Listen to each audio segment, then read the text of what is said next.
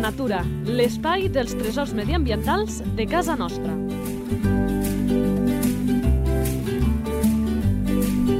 Un espai conduït per Francesc Balanyà.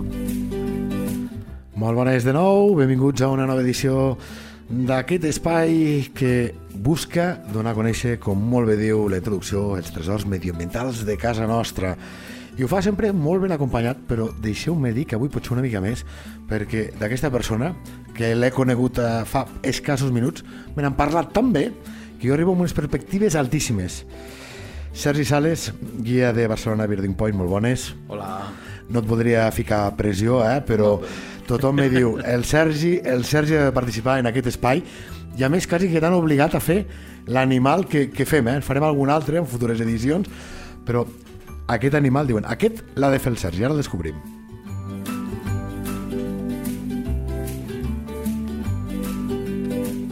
La fitxa tècnica. Nom comú.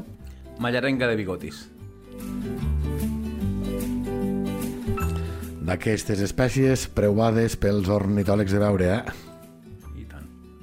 Nom científic. Panurus biarmicus. Esperança de vida. L'esperança de vida en aquests ocells, com la majoria d'ocells petits, el, el primer any és molt baixa. Es calcula que al voltant del 70% dels pollets moren abans d'arribar al primer hivern. Caram. A partir d'aquí sí que poden arribar a viure entre 9 i 11 anys com a màxim, que ja és moltíssim per un ocell petit.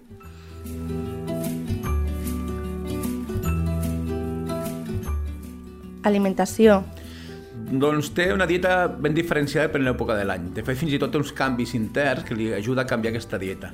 Durant l'època de cria, com fan moltíssimes espècies, s'alimenten els seus pollets i s'alimenten també els adults, sobretot d'insectes aquàtics, insectes que estan per la superfície de l'aigua o alçada molt baixeta del canyís. A partir d'aquest moment canvien dràsticament de dieta i s'alimenten de llavor, sobretot la llavor de les plantes aquàtiques com el canyís, aquestes llavoretes petites que veiem als plomissors dels canyisses. Ai, caram, i li diem omnívor o li diem eh, segons l'època carnívor i clar, pel, després? pel tipus de bec, que xicònic i potent, potser s'encaixaria més d'un ocell granívor. Granívor, no, no, clar, clar. Per Però això- allò que els nens els diu, si un, ocell, un animal Sí. menja una cosa o l'altra, clar, aquest és depèn de l'època de l'any. Exacte, però això és que inclús inclús els mateixos pardals comuns que veiem per la ciutat tenen això. O sigui, al final fan com nosaltres, intenten alimentar nosaltres els nostres fills el més sa que hi ha al mercat. O sigui, el més sa que hi ha a la natura són els insectes. Per tant, la dieta hauria de ser basada en insectes en aquesta la, fase. la proteïna del món també Exacte. ens ho diu la FAO que, i per això Europa no fa tant doncs, eh, mm, autoritzava ja eh, que es poguessin produir a, a indústries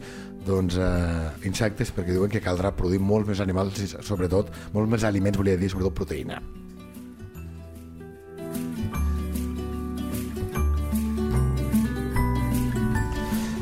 A veure, que aquesta és de les interessants i farem només un apunt i després hi entrarem. Hàbitat. Mm, exclusivament canyissars. O sigui, els canyissars, eh, important que estiguin inundats, patien tot l'any, sempre a la vora de llacunes o d'estanys.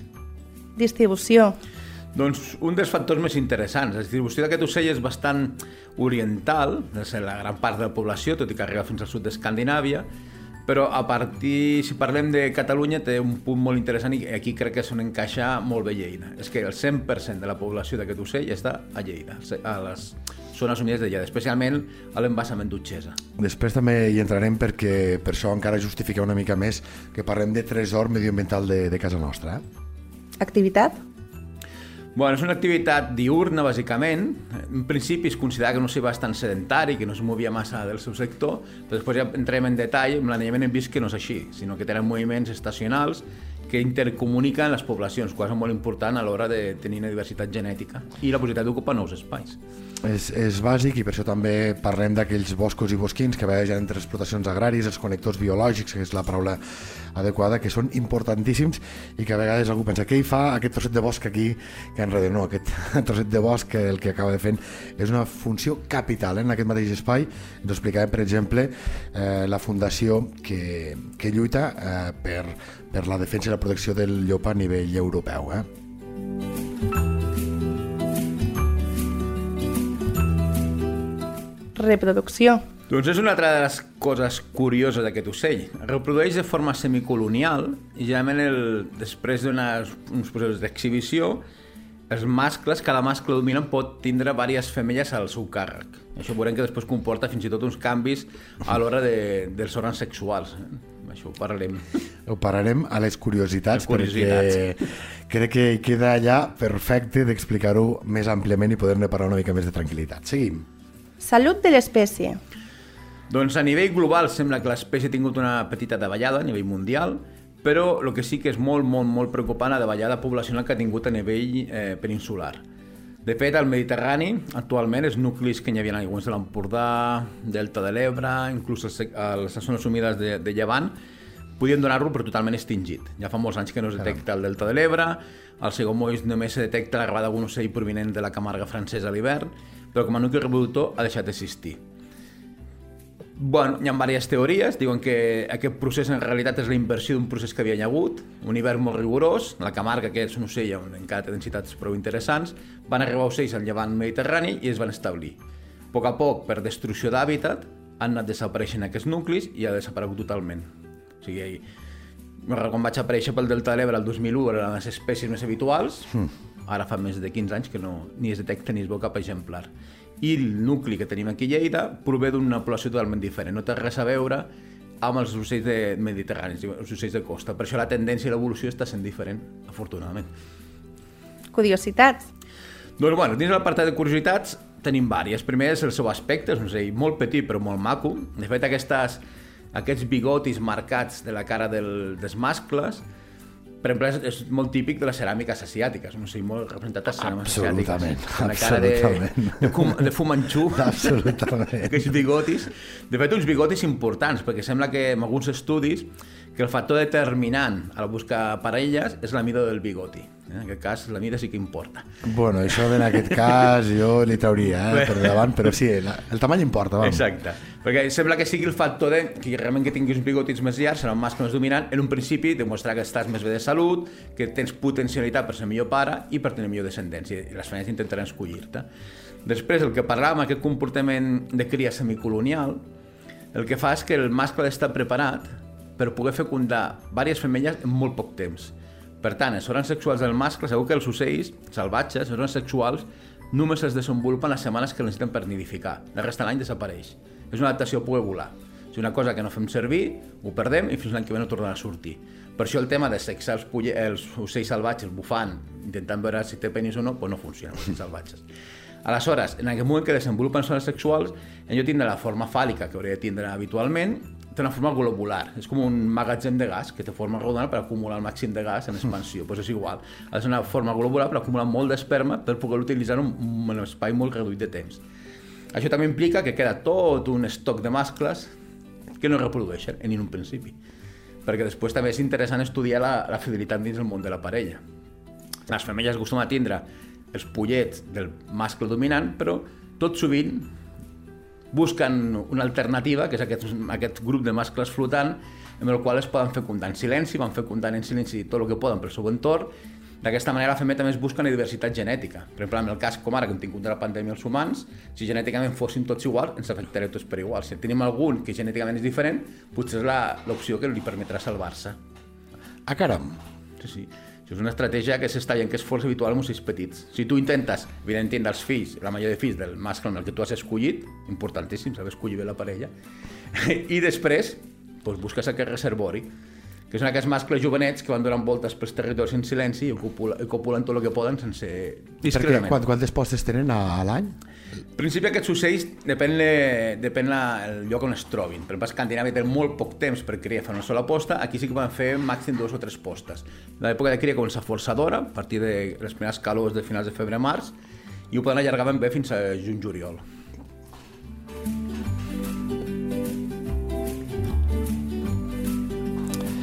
Jo crec que l'element més important està dit, eh, però el remarcarem i si cal en direm algun més. Identificació a la natura. Fumanxú. Sí, Fumanxú és el més important. Pensem que, que un dels errors típics és pensar que el veurem fàcil. És un ocell molt petit i viu sempre amagat dins el canyissar. Per això molta gent se'n dona una decepció quan va a Utxesa, que és el lloc on, a Catalunya on podem veure'l, i no el veu. Llavors, resulta que és un animal que viu de forma gregària, viu en grups, grups grans, van associats dins d'aquest grup ha un estatus més dominant i subordinats, i es desplacen, bueno, és la típica imatge, si busqueu vídeos, de que amb les, amb les potes obertes van Sí. baixant fins a buscar la, el, la superfície de l'aigua i agafar insectes que hi ha flotant i se'n tornen a pujar. I només els detectem en aquest moment que volen d'un tros de canyissar a l'altre. Llavors la silueta és molt, molt característica. És un ocell molt petit, però la cua molt llarga. De fet, la cua és més llarga que l'ocell. Llavors veus com un petit torpedo que va volant, eh? ja és un, un grup, de, un individu darrere l'altre, i el que sí que hem de conèixer molt bé és la seva veu. Els anglesos diuen que fa un ping, ping, ping, i la veu és molt característica i única a casa nostra. I de fet, la millor manera de detectar-lo és intentar escoltar el seu ping, ping, la seva veu, i a partir d'aquí molta paciència. Important, defugen de quan fa molta calor, defugen del vent i defugen del fred. Per tant, l'activitat està marcada només en unes quantes hores al dia. Però si anem al lloc adequat i amb les condicions adequades i amb paciència, el veurem. I per tot plegat fa que també deia que aquest ocell sigui dels que agrada fotografiar a tot ornitòleg, eh? I tant. Perquè amb el que he explicat i lo bonic que és, i estan només detectat en algun lloc, doncs és d'aquests premis gruixuts, eh? Totalment. Que seria com caçar el Pokémon gros, eh? Que, perquè la gent ens De entengui. fet, és molt difícil de fotografiar, però que em parla del seu comportament. De fet, a Catalunya no ens sona que hi hagi ha- cap height fotogràfic específic de- d'aquesta espècie, entre altres coses perquè és una espècie protegida i el primer és preservar la salut del, de la seva població.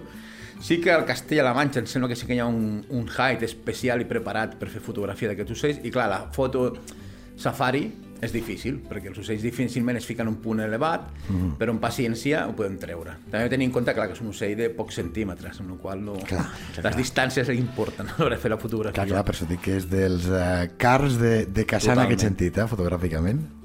Problemàtiques. La problemàtica bàsicament és la destrucció de l'hàbitat. Aquest és el gran problema que ha tingut. Per exemple, un problema molt greu a les llacunes litorals és la salinització de l'aigua.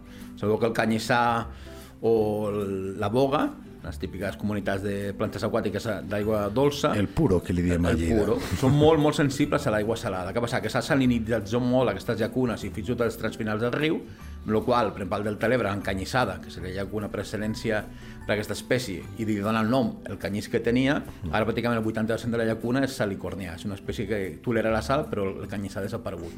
Clar, si desapareix l'hàbitat, el pas següent és que el que viu allà desapareix.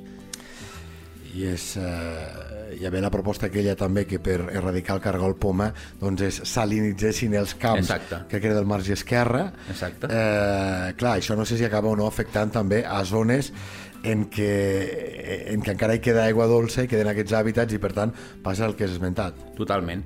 A més del fet de que, del tema en concret del cargol poma, el que ha fet és que s'està cultivant molt en sec, llavors una superfície important del delta a l'hivern està sec, i això ha implicat una davallada molt gran d'ocells aquàtics que venien a passar l'hivern al delta. A l'arribar i no trobar aigua, doncs es van obligats a marxar a altres llocs.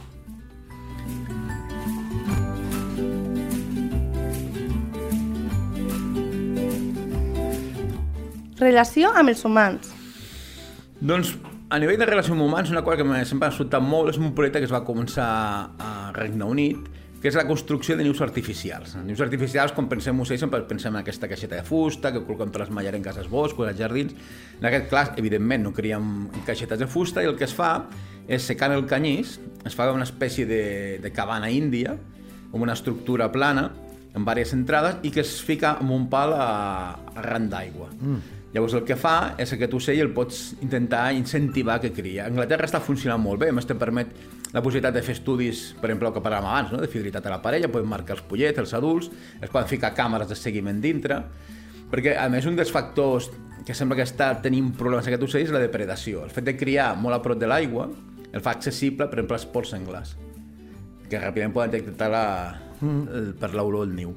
Llavors, és molt interessant si busqueu a YouTube, en aquest nom el Birded Tit, que és el nom en anglès d'aquest ocell, podeu veure aquesta experiència que es fa collint aquest canyissar i construint aquestes cabanes. Aquí ho estem provant de forma experimental a Estany d'Ibars i a Utxesa i esperem en un futur no massa llunyà poder veure resultats positius.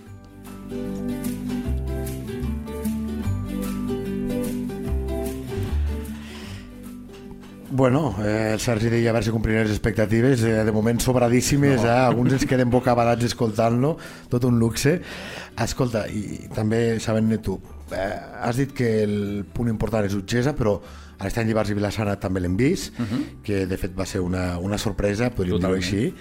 això ens convida a optimisme, és a dir, perquè de zones humides en tenim més a, a la plana de Lleida i podem pensar que aquí, si no és ja, eh, sí que hi ha possibilitats d'expansió per la plana? Bueno, eh, primer de tot, el que hem d'aconseguir és que no desaparegui el nu- el nucli d'Utxesa, que és a partir del qual anirem dispersant i anirem... Després tu has parlat d'un factor molt important, que són els connectors biològics. Aquest ocell no està adaptat a grans vols. Per tant, el desplaçament que el farà servint, que és el que la població del fons que ens ha arribat aquí, ve d'aquí, dels canals de, de Castella, és seguir tota la xarxa de, de canyissar o de vegetació de ribera dels canals, torrents, rius, que el que farà és interconnectar-lo entre Utxesa, Estany de Bas i altres possibilitats com Reimat o qualsevol canyissar important. Això tampoc és a l'atzar, si necessita una gestió. Un factor molt, molt, molt important per a aquesta espècie és que el canyissar es mantingui inundat, sobretot a l'època de cria. Perquè és, recordeu que hem dit que agafaran els insectes de la superfície, per tant, si el canyissar està sec, no hi crien. Per tant, hem de pensar no només aquest connector, no només que hi hagi un canyissar, sinó mantindre'l en condicions adequades.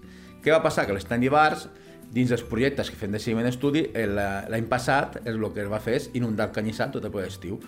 Els ocells al final no són més que un bioindicador del que, de l'estat de salut d'aquests hàbitats. En aquest cas va ser un resultat inesperat, però jo, jo, jo, és que, és que aquest ocell vam detectar primer a través de l'anellament la presència d'un mascle, reproductor, com hem abans, molt, zones eh, sexuals molt visibles, posteriorment va capturar una femella amb la placa incubatriu, no sé si coneixeu que els ocells petits, per poder donar la calor del seu cos i que l'ou neixi dins de l'embrió, vagi creixent, creixent, creixent, li has de donar la calor del teu cos. Com que la ploma és el millor aïllant tèrmic en la natura, te l'has de treure. És com treus una xaqueta. Ah. Llavors, el que fan els ocells, la femella, el mascle o qui incubi, el que fa és treure aquestes plomes de la zona ventral i del pit i li donar la calor al seu cos durant 17, 19, 21 dies, que és el temps d'incubació. I a partir d'aquí surt. Total, que hem detectat una femella amb aquesta placa desenvolupada, símptoma que estava criant, i al cap d'unes setmanes van aconseguir detectar els pollets. Per tant, sabien que havia criat i amb èxit. Aquest nucli va continuar i a l'hivern es va associar amb mallarengues bigotis probablement que venien d'Utxesa. Com ho sabem? També un altre cop gràcies a l'anellament. El que hem vist, el teniu seis marcats, que hi ha una connexió entre Ibars, Utxesa, inclús són assumides d'Aragó. De fet, a Sarinyena han detectat diverses mallarengues de bigotis anellades a Utxesa.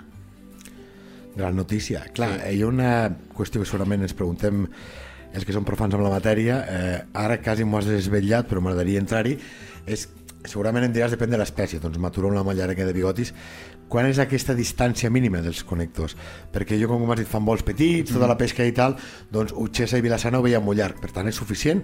O és perquè al mig tenim eh, zones per poder saturar que, o que ens convidin a seguir fent, fent el camí? M més que res és com... Tot i que els ocells tenim la gran, la gran avantatge que volen, no és com un mamífer o un fiu rèptil que encara ho té més complicat. Però al final és que tingui línies de vegetació. Línies de vegetació, per exemple, són el que hem dit, aquests canyissars o aquestes línies de vegetació al voltant de, dels canals. Per això és important aquestes banquetes o aquests canals mantindre's en vegetació, que no es facin aquestes tales abusives. La tercera entrevista, perquè d'això en som conscients, ho fèiem amb, el, amb aquest espai de la llei de natura, de conèixer els nostres animals, ho fèiem precisament amb el president de Canal Viu, també, perquè després parlarem també del que fa el Sergi, aquí presentem els animals, però també volem que sigui un espai de reconeixement a la gent que vetlla per la natura. I la plataforma Canal Viu va aconseguir aglutinar les, banque les plataformes de cada banqueta de cada poble per dir, volem aquests espais així per passejar, per tota la pesca, però també i sobretot per l'hàbitat faunístic que s'hi ha generat. Eh? Sí, això és importantíssim. Al final, ja et dic que parlant dels ocells que poden la capacitat, la majoria de poder volar. Sí, Ara sí. imaginem-nos Sí, sí. una tortuga o, o, o un mamífer. Sí, sí. És com volem fer un pret amb llops o links, però si tenim una xarxa de carretera, si no tenim aquests connectors, aquests connectors doncs, difícilment podrà ampliar la seva distribució. Seguim. Eh, mira, ens hem posat allò a huevo, com es diu en castellà, guia de Barcelona Birding Point. Uh -huh. El que feu, ja m'ho completaràs, és acompanyar, programar viatges uh -huh. per fer turisme ornitològic, que crec que ens explicava el Guillem Chacón, que cada any hi ha 3,5 milions de persones al món, si no vaig errat, que viatgen internacionalment tenint aquest com a principal objectiu. Eh? Exacte. El sector del turisme ornitològic ha crescut moltíssim, igual que a Catalunya ha crescut l'afició pels ocells, encara estem en llum del Regne Unit o de Nord-Amèrica, però clar, la gent que ve a buscar pues, allò que no té als seus països. Per tant, venim a Catalunya, que, és, que molta gent ho desconeixem, però Catalunya és el millor espai del sud d'Europa per mirar ocells. Sí, sí. I sobretot, un dia moltes vegades, l'eix que va des del Delta de l'Ebre fins al Pirineu, Exacte. amb molt pocs espais, doncs hi ha uns hàbitats que el que era l'ornitòleg més famós del món, crec que era americà, no me'n recordo, en parlàvem moltes vegades d'aquest eix, que, Sí, sí, sí. sí. quan li preguntaven quin lloc recomana, doncs deia aquest, perquè amb molt pocs espais, veus, i amb molt poc temps, hàbitats absolutament diferents. Totalment. De, de fet, a nivell. Nosaltres també fem competicions eh, per equips individuals, per això, per exemple, nosaltres tenim l'equip Swarovski, que sponsoritza la marca Swarovski, Llavors, tots els rècords d'Europa i les millors marques s'assoleixen a Catalunya. Pel fet que has comentat, en un, un espai molt curt de distància tens molts hàbitats diferents i, evidentment, les espècies associades. I encara més gent desconeix que el més interessant a nivell ornito, d'ornitofauna que hi ha a Catalunya ho tenim a Lleida. Les espècies en greu perill d'extinció, en l'àrea de distribució més reduïda, totes estan o a l'Alt Pirineu o sobretot als secans de Lleida. I això és una joia que hem de saber conèixer i conservar. Per tant, entenc que tu deus fer de guia eh, anant a viatjar pel món uh Mhm. -huh. amb aquest eh, Barcelona Birding Point, però també rebent gent que els portes doncs, amb aquests Exacte. tresors. Sí, sí, molts d'ells demanen a la carta el viatge, vull aquesta espècie, tu busques la vida per fer el- la seva ruta, o tenir unes rutes establertes. I també treballen cada cop també més en públic local, perquè moltes vegades, per exemple, la mallarenga de bigotis és un ocell que la gent Ta- També és veritat que aquí a Catalunya falta una mica la cultura de tenir un guia, ja no només a nivell ornitològic, Amb per tot, anar visitar amb la tot, ciutat, sí, perquè sí, això... I al final, quan ho descobreixes, realment puja moltíssim el valor de l'activitat. Absolutament. Perquè absolutament. trobes tot, un guia que sigui que que tingui coneixements, afable i que pugui portar-te i que sigui responsable, però això ens augmenta moltíssim la qualitat d'aquesta sortida. També treballem en grups a mirar ocells d'altres països. Evidentment, fem, tenim unes rutes a diversos països i, i augmentant, al final també es conèixer. Quan més països puguis viatjar, més ocells coneixes i millor millorarà la teva qualitat com a, com a ornitòleg. Absolutament.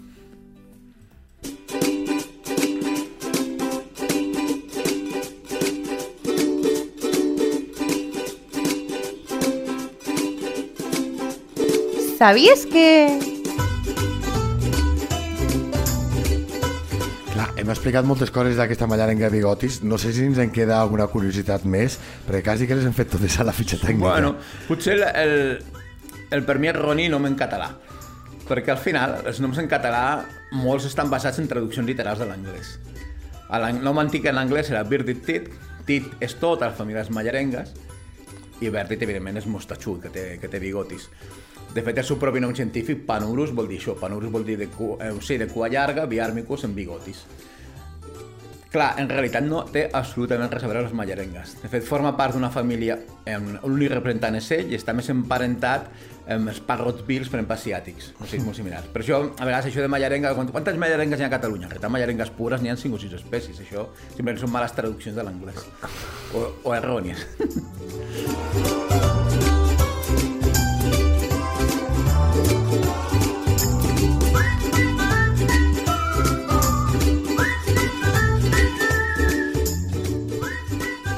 i la següent secció té molt a veure amb el que hem comentat ara mateix.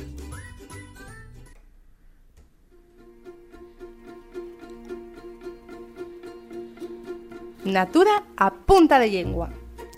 Clar, hem parlat ja del, del nom, la nomenclatura, però sí comprem el tema de, de bigotis, absolutament justificat. Totalment, totalment. En el cas del mar. A més, és un ocell interessant perquè la majoria d'ocells, quan surten del niu, els jovenets o els platges juvenils, no presenten dimorfisme sexual. Perquè la feina al final és sobreviure i com que no estàs madur sexualment té sentit, semblar més que una femella.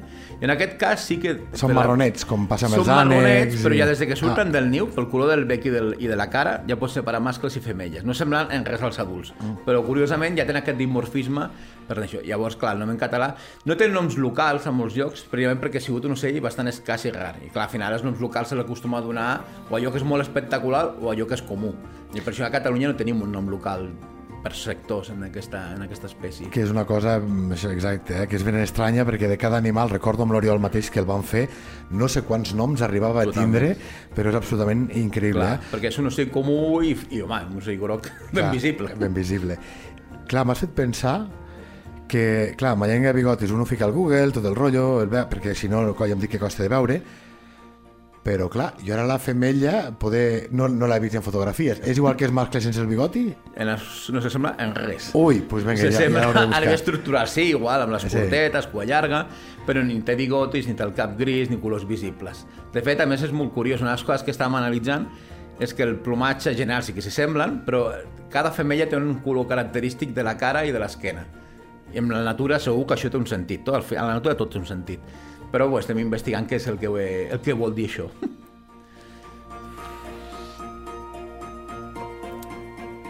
Doncs era molt complicat complir les expectatives que li portàvem amb el Sergi, amb eh, tot el que esperàvem d'ell, però és que les ha sobrepassat i mira que eren altes. I ens ha dit que aquest senyor era un crac. Sergi, eh, quasi que t'obliguem a que tornis un altre dia, a que ens expliquis un animal. No t'ho demanem, sinó que t'obliguem, de veritat. Que moltes gràcies amb aquest guia de Barcelona Birding Point. Encantat i agraït de continuar amb aquesta possibilitat.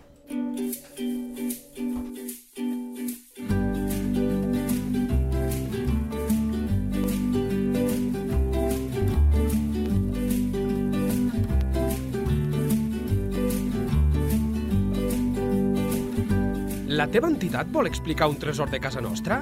Un animal, una planta o un indret? Si és així, envia un correu a lleida24 arroba lleida24.cat. Lleida Natura, l'espai dels tresors mediambientals de casa nostra. Un espai conduït per Francesc Balanyà.